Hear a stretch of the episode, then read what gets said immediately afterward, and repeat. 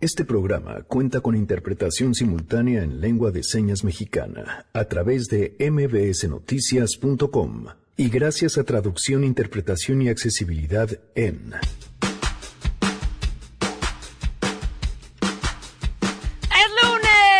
Bueno, pues había que entrar así con esa energía. Es turno de nuestra ya conocidísima mesa ciudadana y platicaremos sobre la reforma educativa y la ley de amnistía.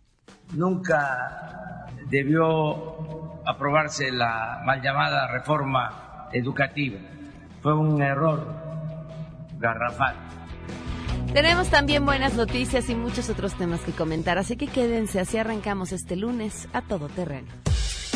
MBS Radio presenta A Todo Terreno con Pamela Cerdeira.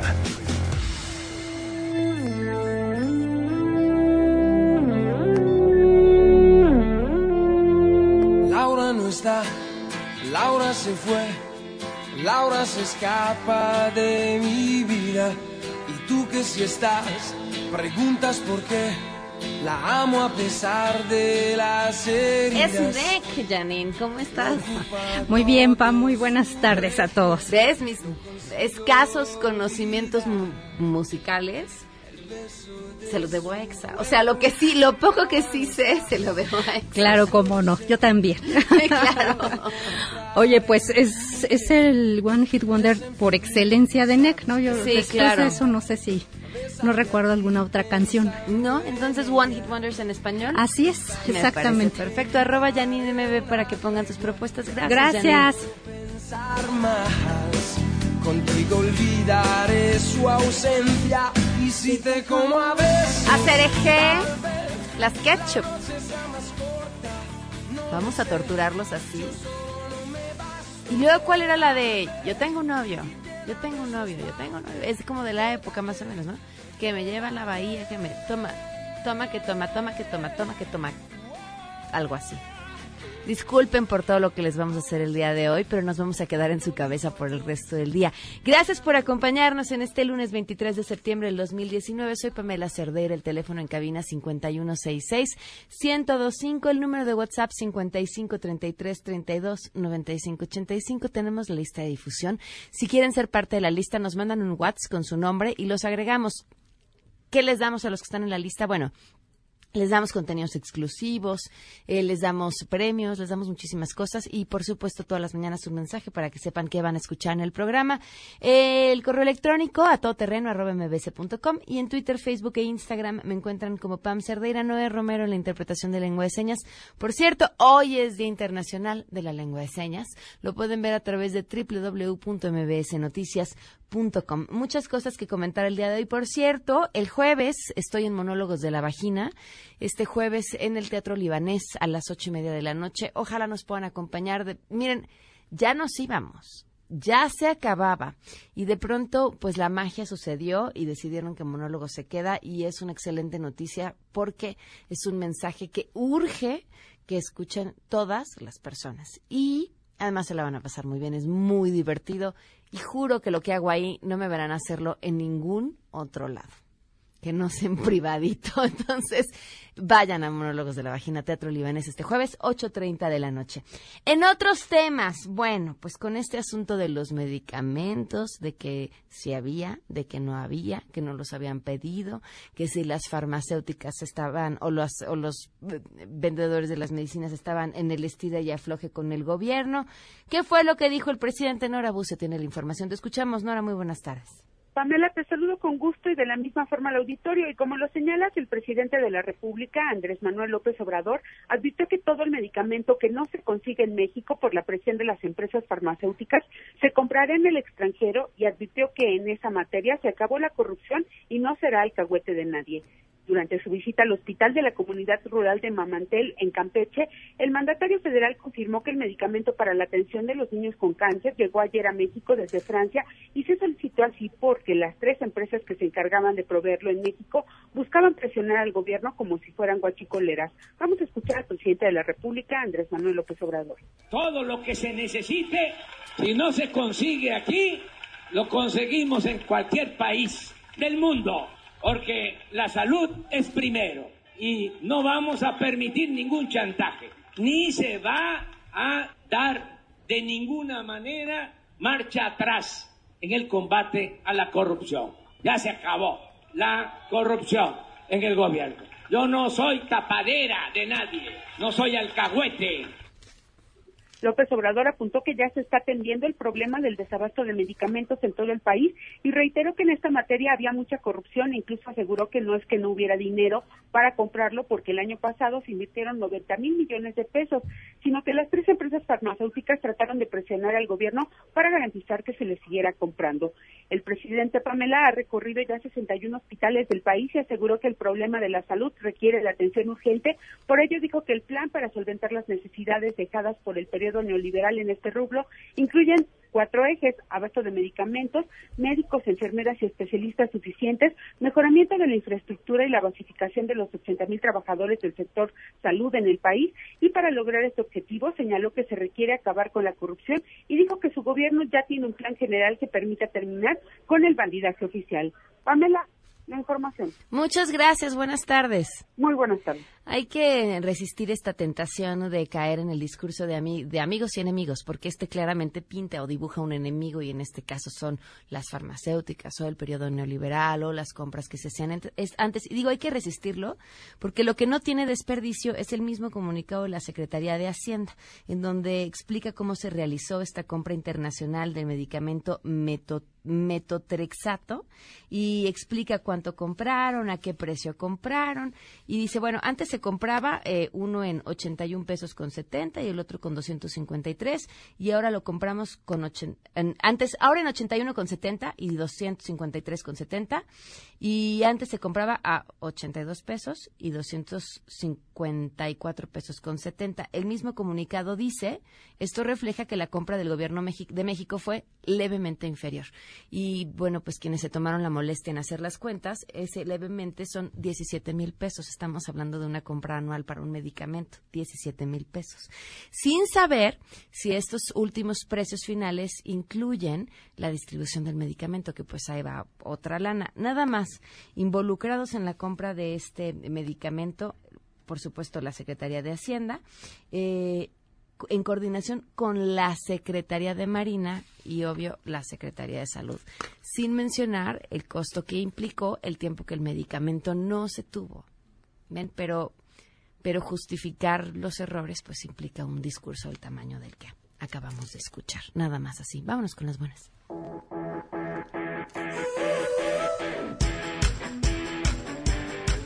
Nos acompañan hoy Silke Lubisk, bienvenida directora de Cambiando Modelos. ¿Cómo estás?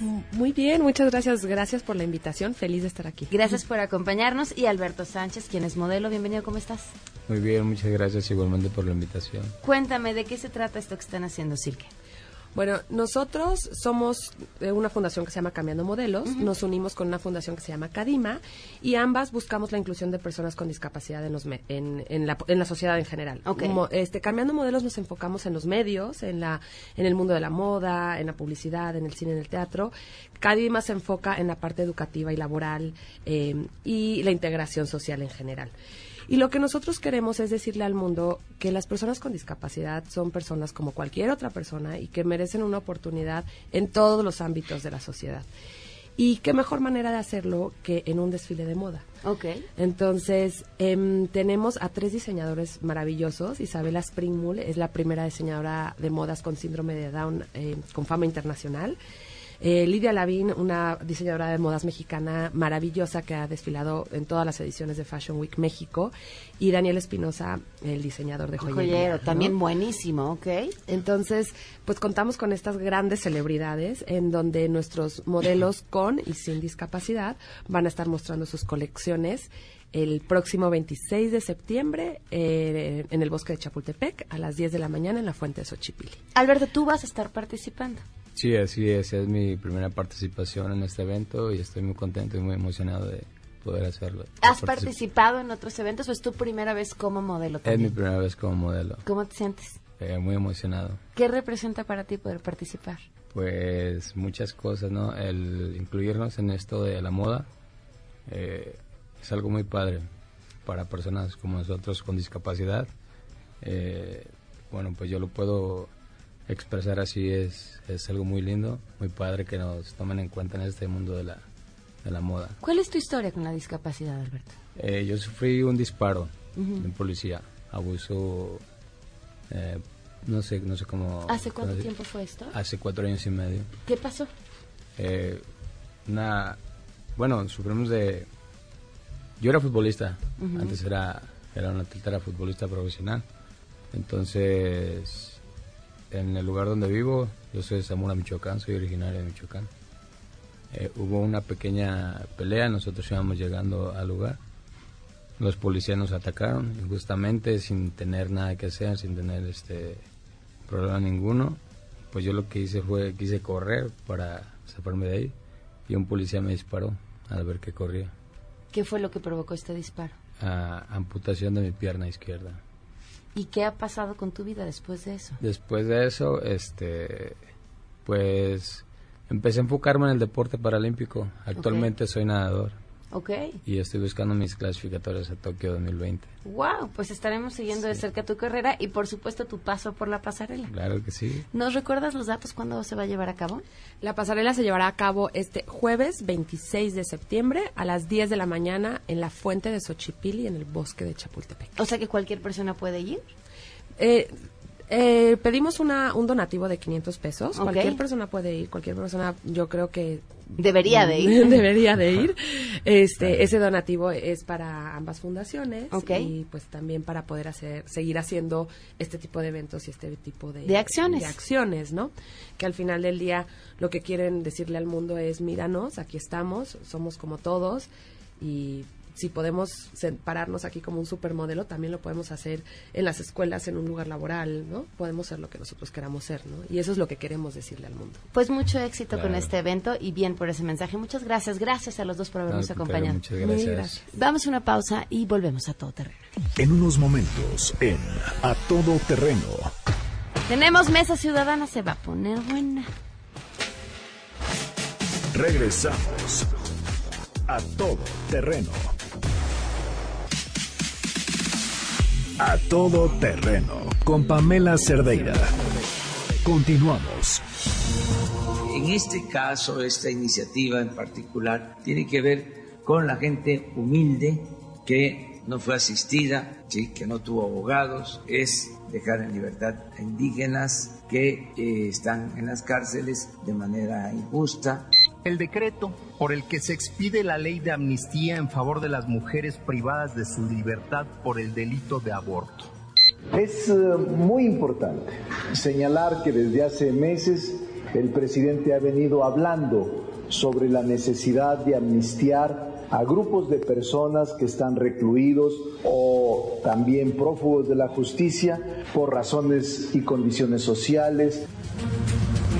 A Todo Terreno. Continuamos a todo terreno. Les doy la bienvenida a Juan Francisco Torres Landa. ¿Cómo estás? Bienvenido. ¿Cómo estás, Pam? Buenas tardes. Gracias por acompañarnos. Camila Martínez, ¿cómo estás? Bienvenida. Hola, muy bien, gracias. Gracias por estar aquí. Paulo García, bienvenido. ¿Cómo estás? Muy bien, gracias, Pam. Oigan, antes de entrar de lleno con el tema eh, de la ley de amnistía, hay dos detalles que quisiera yo comentar. El primero, cuando la empecé a leer este, con mis nulos conocimientos sobre derecho, me gustó mucho que lo primero que menciona es justamente el tema de las personas eh, detenidas por aborto. Eh, Víctor comentaba la semana pasada un dato que me parece valiosísimo. Él se puso a investigar cuántas personas había en penales federales eh, por el delito de aborto y eran 11. Y salimos de aquí, le dije, híjole, 11. Bueno, pues sí, me decía, es que imagínate una ley de amnistía para que apl- aplique para 11 personas es nada. Y le digo, sí, 11 mujeres. No, son 11 hombres. Los que están detenidos en penales federales. Son por que lo han realizado. ¿no? Ah, exactamente, que lo han realizado. No, no hay mujeres federalmente detenidas por aborto. Pero otro, este, y, y con, con el afán de verle a un lado, bueno, nada más he hecho mi opinión y ya los escuchamos ustedes, que son los que tienen que hablar. Eh, algo que me gusta, independientemente de lo que vamos a discutir, es que, que pone sobre la mesa un tema eh, o nos pone palabras que no habíamos estado discutiendo, que es el tema de la justicia social. Quizá no sea el instrumento adecuado, quizá tenga que pulirse, quizá le falta, pero, pero creo que hablar de la justicia social es bien importante y es algo valioso y que debemos eh, rescatar. Ahora sí, arranquen. ¿Quién quiere empezar? Camila, vas, Bueno. Pues sí, o sea, como justo uno de los problemas es el que mencionas, ¿no? Hay muy pocas mujeres que están presas como en, en las federales por, por cometer abortos, ¿no? O bueno, por, por, llevar a cabo procedimientos de abortos. Entonces sí va a ser súper importante que esta nueva iniciativa pues se lleve este pues a, los, a los penales de los estados donde hay más mujeres que están eh, pues sí presas por, por abortar. Sobre lo que hablas de... Mm, eh, de delitos cometidos que él dice que, bueno, Andrés Manuel, que hizo la iniciativa, propone que sea para tres grupos principales. Para las mujeres, para las comunidades indígenas, que pues muchas veces se enfrentan como a procesos sin, un, pues, sin abogados o sin traductores que conozcan bien sus lenguas y su cultura, y también para los jóvenes, ¿no? Entonces, pues a mí me parece muy importante entender que eh, no se va a aplicar para todo tipo de delitos, ¿no? no va a haber, o sea, no aplica para ninguno del artículo 19, es decir, no aplica para secuestros, no aplica para homicidios, eh, no aplica para violaciones, este, sino aplica, por ejemplo, para los robos por eh, necesidad, ¿no? Lo que llaman el, robo por pobreza, ¿no? Entonces, este, ah, bueno, a mí me parece muy, muy buena iniciativa, eh, porque yo creo que es una forma de empezar a entender que vivimos en un país donde las desigualdades son enormes. ¿no? Y entonces, pues darles una oportunidad a estos chavos, a estas, a estas mujeres que, pues, roban porque lo necesitan, pero cuando llegan a las cárceles, pues estas cárceles fungen como, como escuelas de delito, ¿no? Quizá entran por haberse robado, eh, le estaba leyendo ayer justo un chavito que se robó unos cuadernos porque quería estudiar, ¿no? O gente que roba por hambre. Y cuando llegan allá, pues ahí se juntan con gente que, que sí comete delitos de narcotráfico, este, de secuestro, etcétera. Entonces, lo que está sucediendo en las cárceles es que las personas que entran eh, por necesidad, pues, porque roban por necesidad, terminan siendo enseñados a ser criminales, ¿no? Entonces, pues yo por eso creo que es una propuesta muy, muy importante que hay que seguir impulsando y hay que seguir viendo cómo, cómo se va a hacer. Juan Francisco. Mira, yo creo que aquí lo importante es separar lo que es la retórica de lo que son los objetivos eh, primordiales. Creo que nadie va a estar en desacuerdo en que efectivamente el despresurizar nuestro sistema carcelario de delitos que en muchos casos no debieron haber sido ni siquiera tipificados como delitos es un buen objetivo. Pero el problema que vemos fundamental, y esto daría para hablar por horas, y sé que tenemos minutos, es que la ley adolece de elementos fundamentales para que esas oportunidades de las que estás hablando realmente trasciendan. Y te digo algunos. Uno es que no hay un procedimiento. La ley no señala un procedimiento bajo el cual este de excarcelación, este procedimiento para determinar si la amnistía les aplica o no les aplica a esas personas, no existe tal procedimiento. No solo eso, no hay asignación presupuestal. En los transitorios se dice exactamente lo contrario. Se dice que no va a haber presupuesto adicional y que las entidades que tengan a su cargo estas tareas, pues van a tener que rascarse con sus pulgas a ver ¿Para cómo, qué necesitaría ese presupuesto? ¿Cómo tendría que utilizarse ese presupuesto? Porque tiene que hacer una investigación de cuáles son las personas que están en estos supuestos, si se ajustan o no a la, a la dinámica de las excepciones que fija la ley, de cómo abrir un, un, expediente como tal en que se diga esta persona se sujetó a este procedimiento, se encarceló, se le sentenció, sin embargo ahora ya vemos que está en otro supuesto, está dentro de los marcos de, de referencia, digamos, de de la propia ley de amnistía, porque si no lo que tú vas a hacer es, el día tiene 24 horas y los recursos son finitos, entonces a las personas que a lo mejor están encargadas de perseguir delitos actuales van a decir, bueno, ya no persigan delitos actuales, ahora van a tener que dedicar parte de su tiempo a ver si la ley de amnistía le aplica a estas personas. Eso nos parece que es un error fundamental. Hay, por ejemplo, también el, el, el impacto es federal, pero la mayoría realmente de estos delitos que son procesados son del orden local y esto no se acompañó más que con una expectativa de que a nivel local pudiera llegar a ver la expedición o la homologación a nivel local donde esa escarcelación realmente tenga un impacto en los delitos del fuero común que como sabrás, más del 90% de los delitos que se cometen en el país son del fuero, común, y estos seguramente no son la excepción. Eh, otro defecto fundamental que tiene es que a partir de que la ley entrara en vigor, eh, aplicaría los delitos cometidos hasta esa fecha. Pero si alguien comete un delito de los que están sujetos a la amnistía al día siguiente, se, esta persona va, va, a ser sancionada y va a ser privada de la libertad. Entonces, su efecto es solamente hacia atrás, pero no tendría un efecto de decir, oye, si lo que queremos realmente es una justicia social permanente, tendríamos que hacerlo parte de una reforma penal integral en la cual el problema que se está resolviendo no empiezas a generar una bola de nieve nueva a partir de la fecha de su expedición. Y eso está totalmente omiso. No hay ninguna referencia sobre esto. Otro tema fundamental es que se dice que de alguna manera se está tratando de proteger a las personas que fueron objeto de violencia, de coerción, de algún tipo de influencia indebida y en virtud de ello se vieron obligados a delinquir o a cometer estas infracciones. Pero en el procedimiento no se toma la pregunta de decir, oye, y, ¿Cómo le- pruebas y les vamos a preguntar, bueno, no solamente cómo lo pruebas, sino, oye, pregúntales qué fue lo que pasó. Porque de nada sirve que una persona la escarcelemos y la volvamos a depositar en el mismo medio social donde fue objeto de esa presión. Muy probable que lo que va a pasar es que los van a volver a, a someter a la misma presión y van a volver a regresar, porque como ya dijimos, no aplica actos futuros, regresa al mismo lugar, va a suceder exactamente lo mismo. Cuando se habría una intención loable, es decir, desarticulemos aquellas redes de presión, aquellas redes de vinculación que de alguna manera obligaron a estos pobres indefensos de llegar a esa situación. Pero no se dice nada, no hay labor de investigación alguna. Entonces, hay unos componentes muy importantes que fueron, digamos, omitidos. Les decía ahorita en la pausa, o antes de entrar al aire, que eh, lo que nos llama la atención es que estas legislaciones, y ahorita que entremos a educativa, las están legislando al vapor. No, no tomaron, por ejemplo, el cuidado. Hay un estudio de varios años realizados por el CIDE sobre este tema. Si se hubieran llegado con los expertos del CIDE, pudieron haber generado una iniciativa de mucho mayor calado, de mucho mayor potencia, para que lo que se presentara dijera, oye, caray, esto se ve que se estudió. Pero con esa idea de que lo tienen que legislar en chiquito, este, con la menor influencia posible, pues se cometen estos errores que no, no es una cosa de decir si están bien o mal, es que los objetivos que están persiguiendo no se van a obtener con estas deficiencias. Pablo.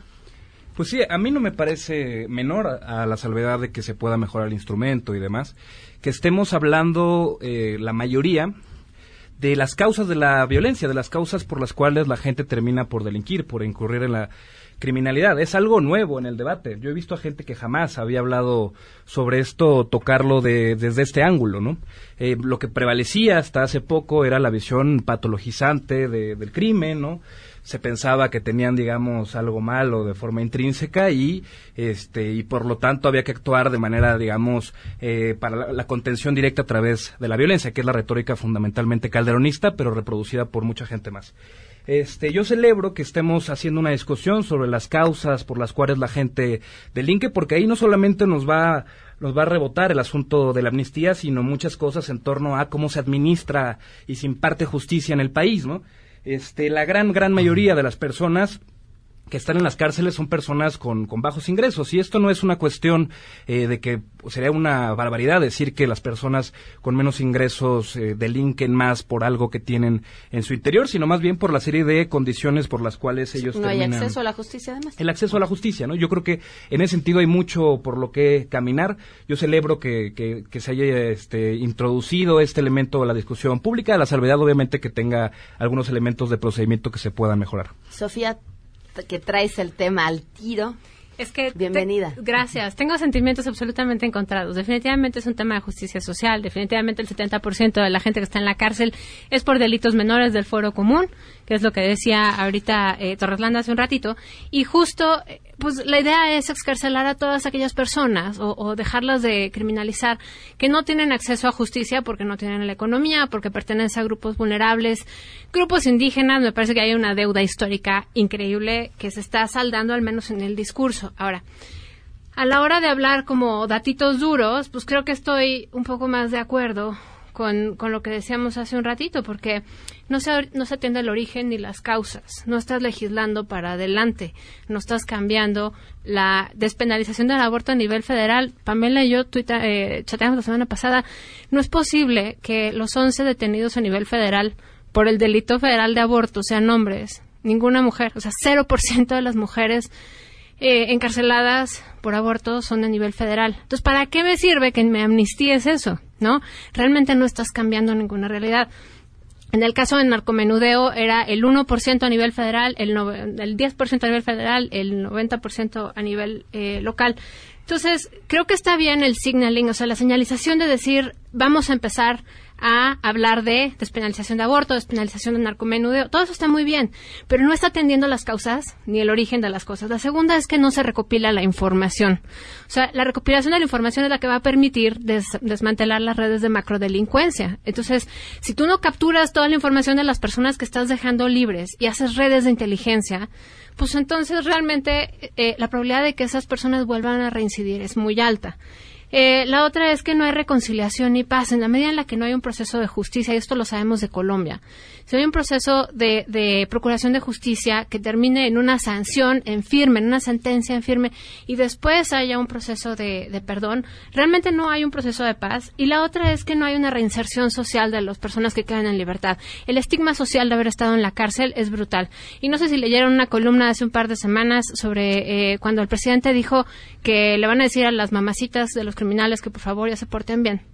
Eh, creo que ahí sale una columna de Sal Camarena que me parece que le da el clavo. Es, es en tono de alguien que le está escribiendo a su mamacita que, mamacita, ¿te acuerdas de la precariedad con la que vivíamos? Mamacita, ¿te acuerdas que yo te daba tus cinco pesos y luego tus cien pesos y te saqué de la pobreza y tal? O sea, realmente eso no se resuelve eh, con mamacita, sino con reinserción social. Y la reinserción social es cero y eso no está incluido eh, en ningún papelito de la reforma. Y ahí es donde entra el, el tema del, del cómo hacer. O sea, eh, ¿cómo vas a hacer que gobernación pida, cómo vas a hacer que la fiscalía haga. Eh, no solo es un tema de recursos, claramente sin dinero pues es difícil que se ejecute, pero aún diciendo, bueno, no va a dar dinero, pero este es el proceso metodológico que van a seguir, creo que eh, tenemos una garantía de, probabilidad cero, que realmente esto pueda ejecutarse en gran escala, a menos de que no tengan eh, redes de abogados que dediquen a esto, a sacar a estas personas de la cárcel, que además, insisto y repito, me parece que es un tema de justicia social básica, porque es una realidad que en México las mujeres y los hombres de menores recursos, de poblaciones indígenas y demás, son los que acaban en la cárcel con, con penas eh, disfuncionalmente grandes respecto al, delito cometido. ¿Cómo conseguir? Porque me, me, parece que encuentro por primera vez como muchos más acuerdos eh, en, en, esta mesa sobre el tema. ¿Cómo conseguir? Yo creo que lo importante es, uno, que, que la ley sea lo completa que debería de ser para que vea hacia atrás, para que vea hacia adelante. Eh, o sea, eso te implicaría como muchas más modificaciones. Que existe el presupuesto necesario porque para que se trate del tema de la reinserción, que es lo más importante en este caso. Uh -huh. Y dos, yo creo que se vaya a los estados porque no escuché o sea, sí escuché las intenciones desde el gobierno federal de, bueno, es un ejemplo para que los estados legislen, pero no escuché las voces desde los estados para decir, ah, claro, sigamos en esa misma tónica. ¿Qué tendría que suceder? Que tendría que haber un acuerdo a nivel nacional en el cual incluso los gobernadores fueran parte también de todo este, eh, digamos, diagnóstico de qué es lo que realmente ha venido sucediendo en sus respectivos territorios, cuáles son las tipificaciones que deben sostenerse y cuáles no. Eh, me parece que por todo el tema de política de drogas, tú decías que, que, no hemos hablado, nosotros llevamos desde 2010 hablando sobre el por qué la política de drogas es un desastre y, y de hecho la, una de las razones, y no es que la principal de saturación en, en, el, en, el, sistema carcelario, tiene que ver justamente con la aplicación de política de drogas. Desde entonces nosotros hemos venido diciendo que la eh, sanción para eh, conductas menores como de consumo y transporte personal tendría que verse derogado desde hace muchos años. Entonces no es un tema nuevo que no se haya atendido es otra cosa, pero de que ha habido voces sobre ese particular sí. Lo que pasa es que políticamente no, no lo han visto como un tema rentable y los políticos dicen, mira, en, en lo corto te dicen, tienes toda la razón, eh, tenemos un desastre en el sistema carcelario, no vemos una mejora en los índices de seguridad y justicia, pero mientras ahí no me digan que esto no me va a costar en las elecciones, yo no voy a mover un ápice. Entonces, lamentablemente aquí lo que hemos visto, y creo que no es la excepción hoy en día, es que mientras no nos separemos de la rentabilidad electoral, va a ser muy difícil que en un acuerdo nacional podamos darle al clavo de todo lo que se tiene que hacer. Pero si no lo hacemos así, los problemas no van a resolverse. ¿Qué es lo que podría pasar con una despenalización del aborto desde el orden federal? no Políticamente es súper caro. Sí.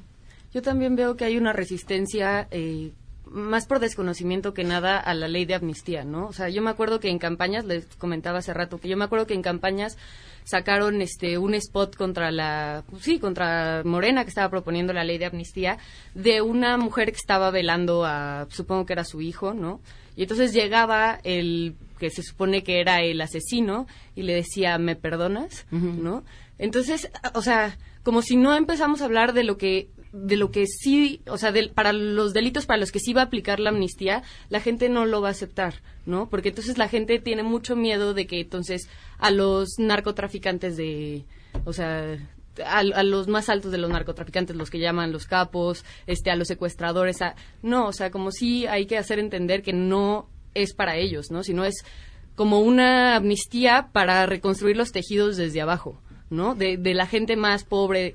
Y yo creo que de las cosas que son muy necesarias, obviamente, eh, pues legalizar la marihuana, que ya se ha hablado un poco dentro de, de los eh, de las cámaras de si se va a hacer. Eh, la, venta de, dro de armas también de Estados Unidos, o sea, creo que es un tema que se tiene que tratar.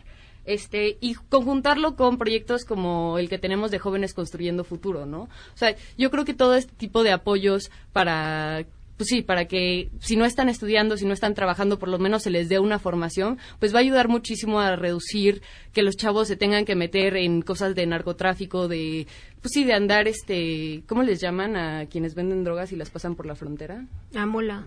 Ajá, que anden de mulas, que anden, ¿no? Eh, y pues por supuesto, el narcotráfico, ¿no? O sea, porque muchas mujeres, se hablaba en la iniciativa, en las justificaciones, hablan de muchas mujeres que por presión, este, por amenazas, pues igual están traficando drogas, ¿no?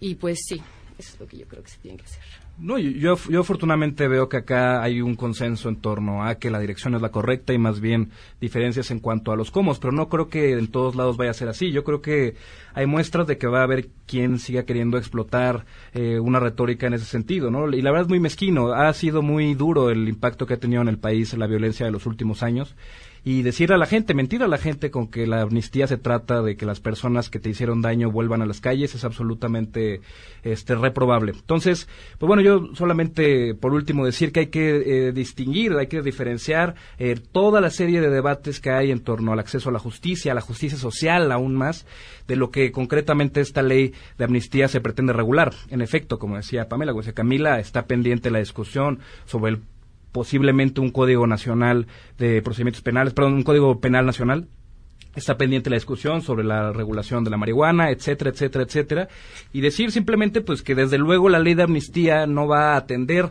las causas estructurales en sí misma, es más bien toda una serie de programas que está ya en marcha por parte del gobierno de México, eh, dedicados a la, reforzar la el acceso a la educación, a reforzar las capacidades para conseguir empleo, lo que es el muy ambicioso Jóvenes Construyendo el Futuro, y ese es más bien la apuesta en términos de acceso a las oportunidades, no tanto este documento pequeño de que yo creo que ese programa lo vamos a medir hasta que veamos qué pasa después del primer año, ¿no? Cuántos se quedan ahí, cuántos siguen, hacia dónde se van. Si tenemos esas mediciones, vamos a poder eh, entender el éxito o no del programa. ¿Algo que quieran agregar sobre este tema? Sí, no más rápido. Creo que en lo que mencionaba Pablo, el acceso a la justicia, tenemos que empezar a invertir en defensores de oficio o sea, que son todos estos abogados que el Estado te provee de manera gratuita, porque si no tienes ese acceso a la justicia, que es el más básico, también estas pelas. Y, la segunda es, eh, tenemos que detonar otra vez la discusión sobre el catálogo de delitos que meritan prisión preventiva oficiosa, porque entre esos están los delitos graves contra la salud, que ahí es donde empezamos a entrar en un terreno pantanoso. Amnistías algunos por delitos no graves contra la salud, pero no queda claro hasta qué monto hasta qué tamaño. Y otra vez, depende de la calidad de tu abogado, si sales o no y, y no quiere seguir abarrotando las cárceles de, de presos a contentillo, sino lo que quieres es justo despresurizar el sistema y dejar solamente a aquellos que meritan que estén ahí. Y segundo, la parte de la reinserción. O sea, creo que no hay que perder la medida de la reinserción. Y coincido contigo, la ley de amnistía es solamente un apéndice de un problema grande, pero ahora sí, entonces exijamos que el problema grande, que es el cáncer de colon, se, se, atienda. se atienda, que es la reforma al delito, al, al catálogo de delitos, ¿no? Oiga, nada más antes de terminar con este tema, eh, justo estábamos eh, tratando de rascar más en el asunto de las 11, de los 11 hombres detenidos por aborto en penales federales eh, sobre estas historias y, dentro de estos 11, que de por sí, bueno, pues son poquitísimos, esperábamos encontrar mujeres en estas historias, este, unos son justo por haber ayudado a alguna mujer a abortar y otros por haberle provocado un aborto por golpes. Vamos a una pausa, regresamos.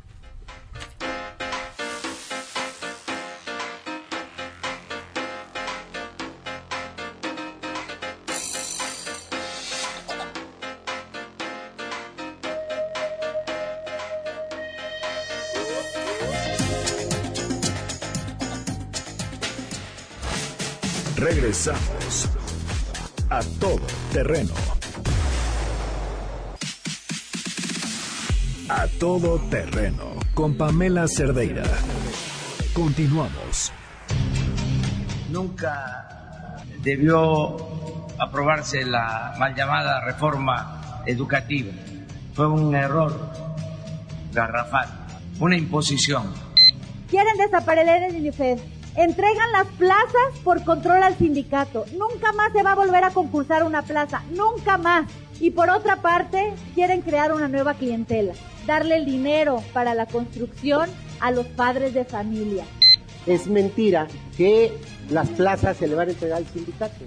Aquí esta ley tiene claridad en que serán procesos de selección para la admisión, para la promoción y para la recompensa.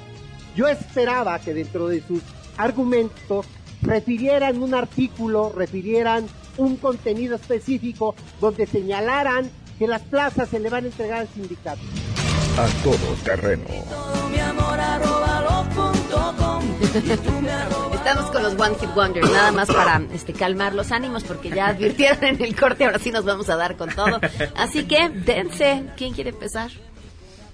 Yo digo que Pablo, ¿no? Así para, para que agarremos. Bueno, está bien, Pablo. Muy bien, adelante. Pues miren, eh, varias cosas.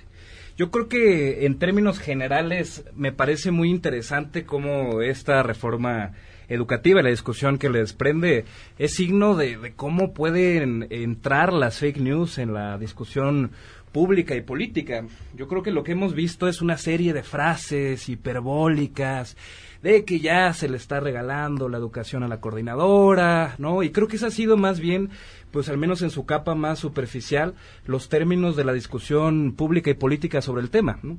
Eh, veíamos incluso, a mí me sorprende, pe- personas, ya no hablemos de, de los diputados de Acción Nacional, que vaya, están en, en su papel. Yo leía hoy la columna de, de León Krause, ¿no? de una persona que teoría hace análisis al respecto, una columna de alrededor de siete párrafos donde de nuevo reproducía otra vez una serie de, de- de frases pegajosas en las que decía que se regalaba la educación a la coordinadora, pero no hay una so- un solo desarrollo, ya no digamos un análisis, una descripción, una descripción sobre concretamente cómo la reforma que tenemos ahora está llevando a estas consecuencias. Es absolutamente falso. Lo que hay es una propuesta de que vuelva a haber una comisión tripartita de, de tres partes en las cuales el Estado está dos a uno, la SEP federal, la SEP local y la representación sindical. Ya desde luego acá vendrán Pero sí les estás puntos. dando un poder que no tenían. No, pero yo creo que, vaya, yo creo No que estaban antes y ahora sí.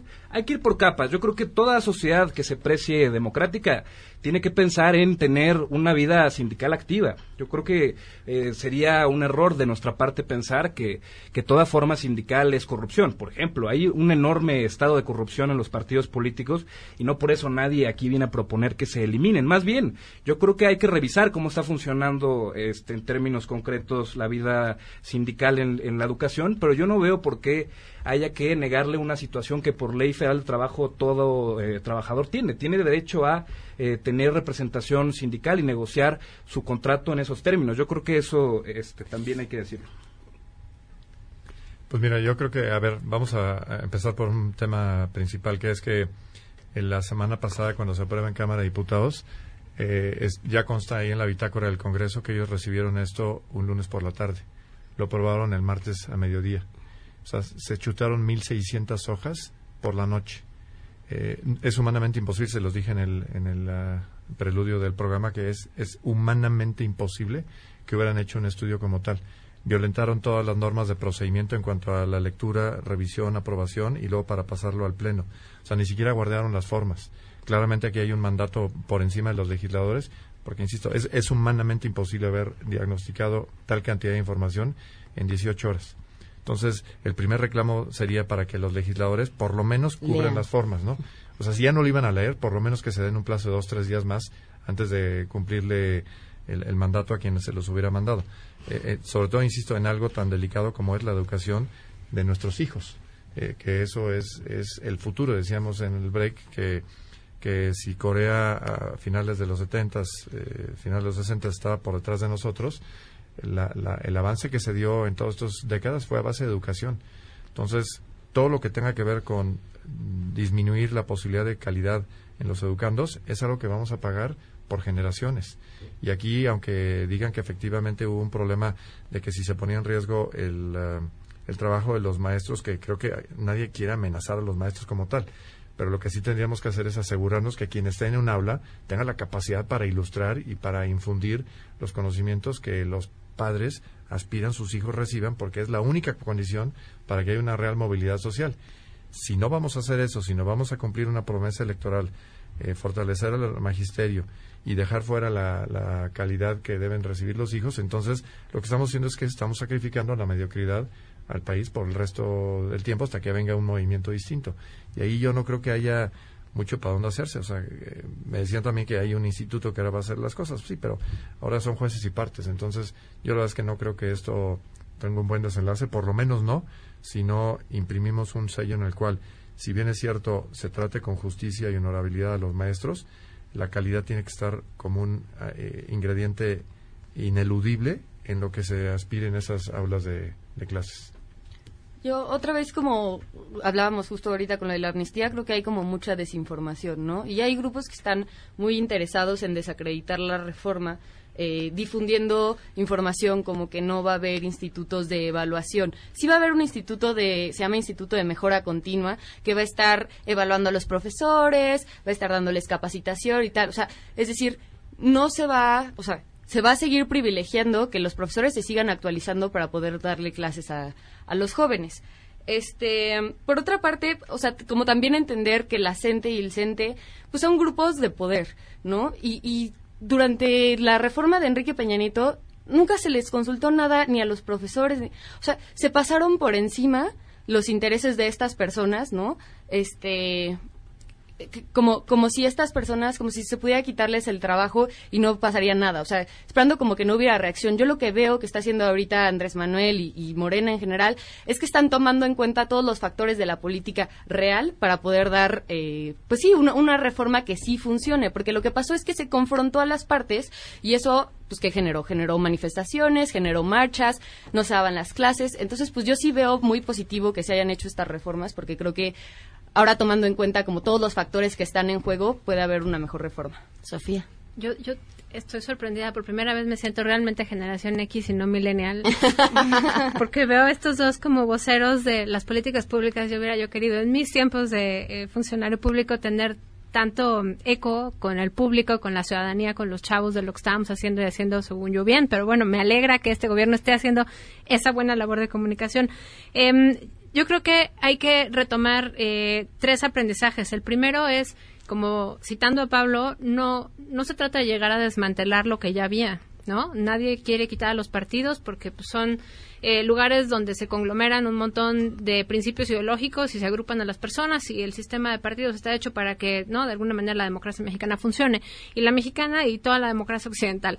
Em, pero creo que en este caso desmantelar institutos de evaluación de la enseñanza y de la gestión de los bienes inmuebles de la educación, o sea, los que reparaban escuelas y veían que hubiera escuelas funcionales y tal, eh, a manera de venganza política o decir, este es mi cumplimiento de promesa de campaña, a mí me queda de ver. Como ciudadano, yo esperaría que el presidente dijera, a ver, vamos a revisar que las evaluaciones no se estaban aplicando bien, que la capacitación no se estaba aplicando bien, que la CENTE y el CENTE fungieron como cuevas de rescate de todos estos miedos superhumanos de las personas que tenemos familia, hijos, que queremos tener una mejor vida, que son los maestros al final del día, porque su, su trabajo estaba de por medio. O sea, si la evaluación no funcionaba bien, para afuera, ¿no? Pero realmente no había otra vez ni un mecanismo de cacharlo. Si era a la segunda o a la tercera, no me acuerdo, cuando pasaba la evaluación y demás.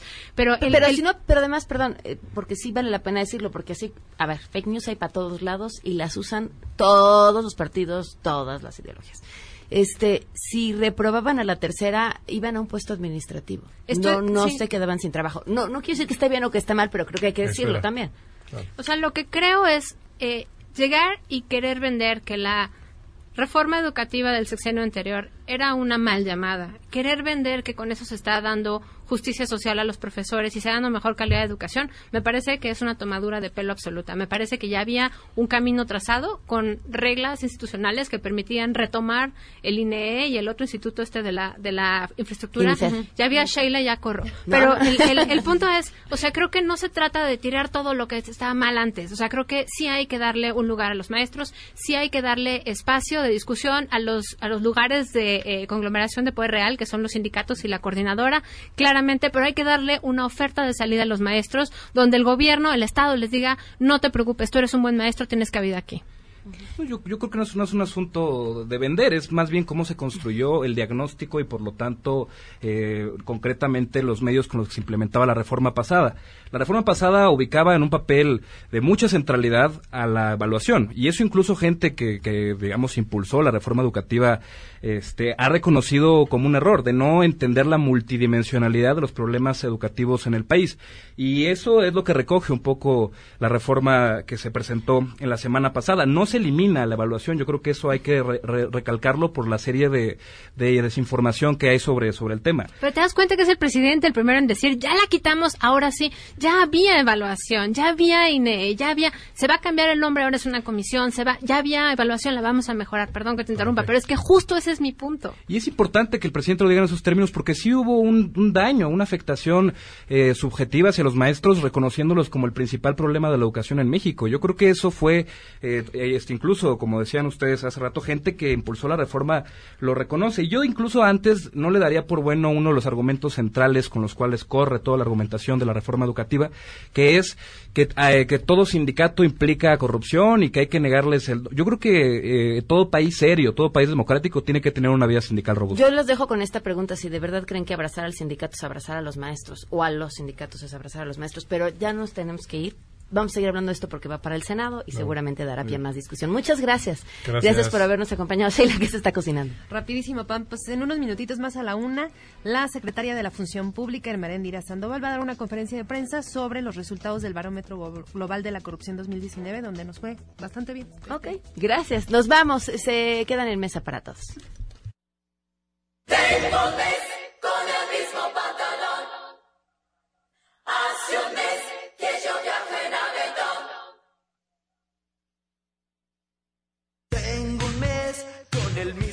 Pantalón.